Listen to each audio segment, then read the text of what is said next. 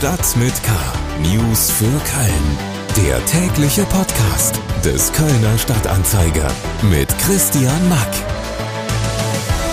Hallo und herzlich willkommen zu Stadt mit K, dem News-Update für die Ohren von uns, dem Kölner Stadtanzeiger. Nach dem Sponsoring-Hinweis steigen wir ein in die Themen, die am Mittwoch wichtig und wissenswert sind. Dieser Podcast wird produziert mit freundlicher Unterstützung von NetCologne. Seit mittlerweile über 20 Jahren treibt NetCologne den wichtigen Ausbau der Glasfaserinfrastruktur hier in Köln und der Region weiter voran. Vielen Dank an NetCologne. Schauen wir auf die 7-Tage-Inzidenz für Köln. Der Wert für Mittwoch ist laut RKI im Vergleich zum Vortag noch einmal gesunken und liegt jetzt bei 112,5. Das ist ein Minus von 4,2 Punkten. Allerdings haben sich seit dem Vortag 183 Kölnerinnen und Kölner mehr mit Covid-19 infiziert. Weitere Meldungen jetzt in unserem Nachrichtenüberblick. Schlagzeilen. Das Oberlandesgericht Düsseldorf hat heute mehrere Kölner Brauereien vom Verdacht, ihre Preise mit großen Pilzbrauereien abgesprochen zu haben, freigesprochen. An dem Verfahren waren als sogenannte Nebenbetroffene die Brauereien der Marken Früh und Gaffel in Köln sowie Erzquell in Wiel-Bielstein mit ihrer Marke Zunftkölsch beteiligt.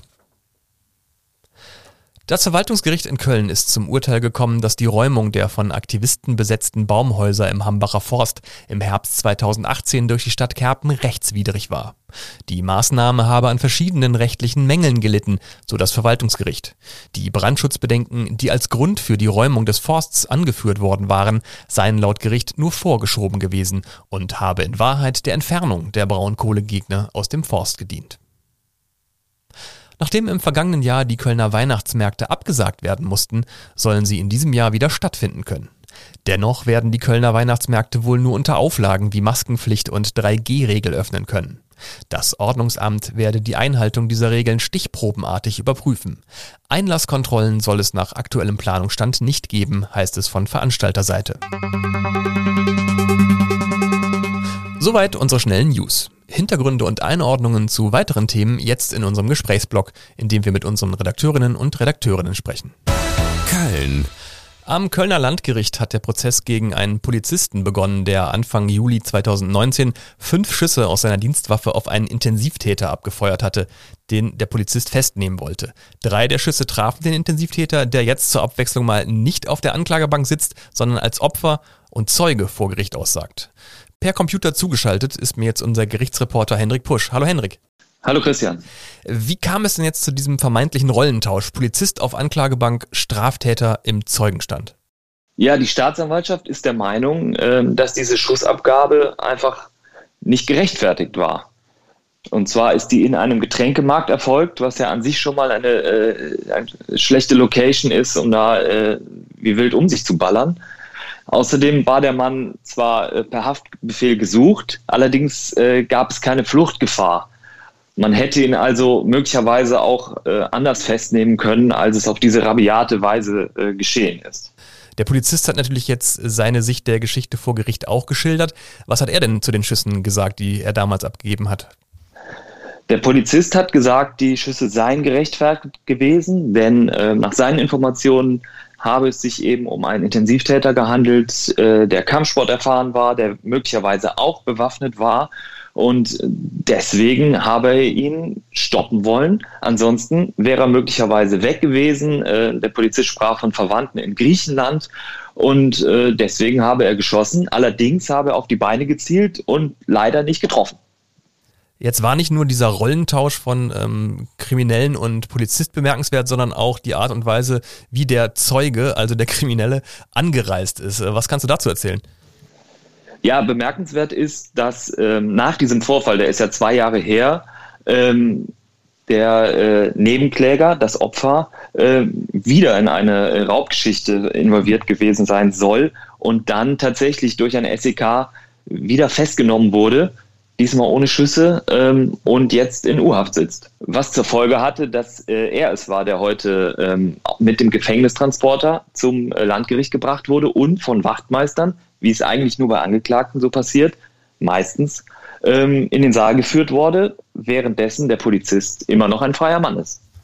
Gerichtsreporter Hendrik Pusch über einen etwas kuriosen Prozess um Schüsse eines Polizisten auf einen Intensivtäter. Das Urteil wird am 17. September erwartet. Mehr dazu auch auf ksda.de. Politik die Quarantäneregeln an Schulen sollen einfacher werden. Bei einem Corona-Fall soll bald nicht mehr die komplette Klasse in Quarantäne geschickt werden. Darauf haben sich die Gesundheitsminister der Länder geeinigt. Klingt erstmal gut, aber was halten eigentlich die Schülerinnen und Schüler davon? Über das Netz zugeschaltet ist mir jetzt Dario Schramm aus Bergisch Gladbach. Er ist Generalsekretär der Bundesschülerkonferenz und somit sozusagen der oberste Schülersprecher der Republik. Hallo, Herr Schramm. Guten Tag. Hallo. Wie sinnvoll sind einheitliche Quarantäneregeln in Schulen aus Sicht der Schülerinnen und Schüler? Ich glaube, es ist wichtig, dass wir jetzt einheitliche Regelungen bei der Quarantäne in Schulen finden. Denn in den letzten anderthalb Jahren hatten wir viel Chaos. Viele Schülerinnen und Schüler wussten eben nicht, was gilt jetzt eigentlich, wann besteht Gefahr für mich in Quarantäne gehen zu müssen. Von daher ist es wichtig, dass der Bundestag jetzt einheitlichere Regeln beschließt. Die müssen dann aber auch in den Ländern umgesetzt werden.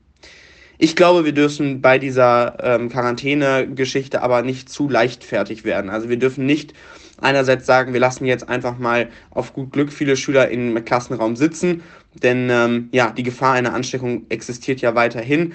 Andererseits dürfen wir aber auch nicht zu harsch sein, weil wir natürlich jeden Schüler, den wir sozusagen in Distanzunterricht schicken, und damit in Quarantäne ja keine wirklich vernünftige Bildung gewährleisten können. Hm.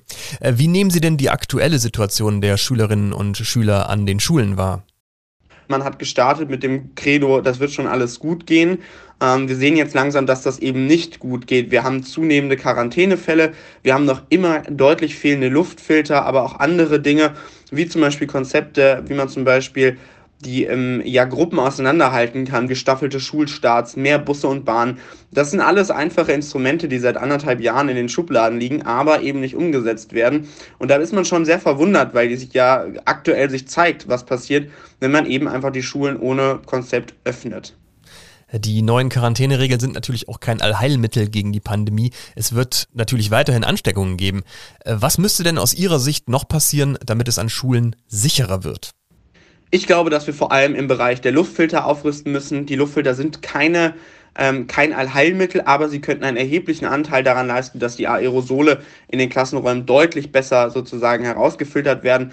Von daher, wir als Bundesschülerkonferenz fordern daher ja auch schon jetzt seit einigen Tagen eine Milliarde mehr vom Bund, die ähm, in diese Luftfilter laufen werden. Ähm, es kann nicht sein, dass viele Behörden und andere sozusagen Orte mittlerweile super ausgestattet sind mit Luftfiltern, die Schulen aber nicht. Dario Schramm, Generalsekretär der Bundesschülerkonferenz zu den neuen Quarantäneregeln für Schulen, auf die sich die Gesundheitsminister der Länder geeinigt haben.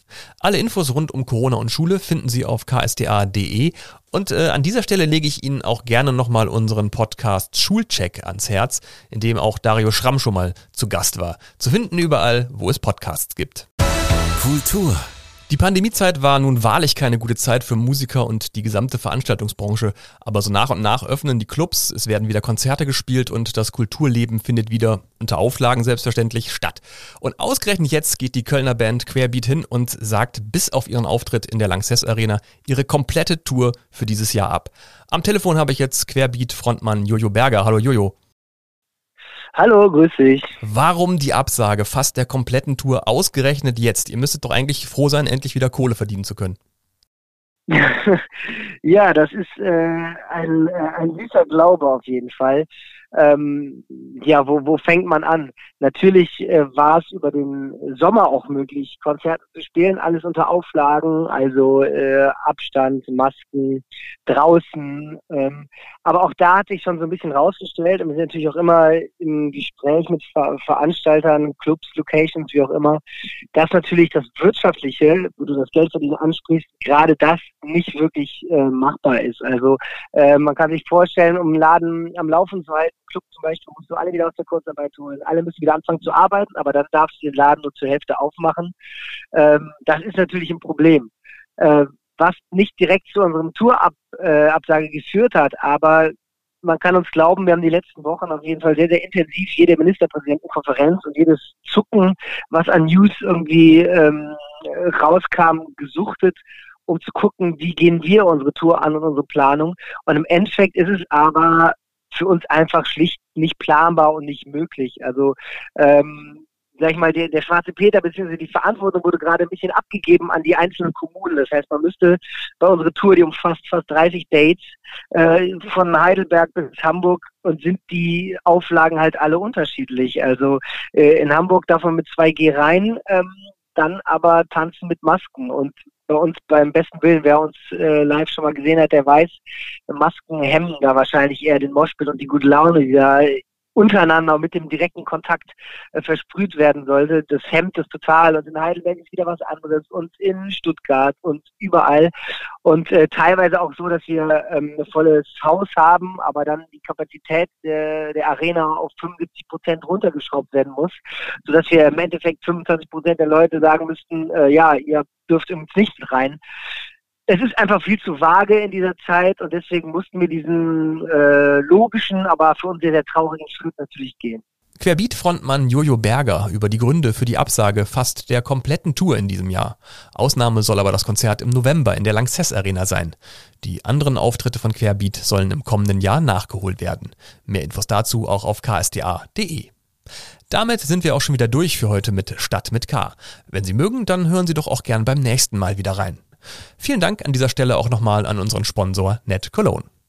Mein Name ist Christian Mack und ich wünsche Ihnen noch einen schönen Tag. Bleiben Sie gesund und bis bald.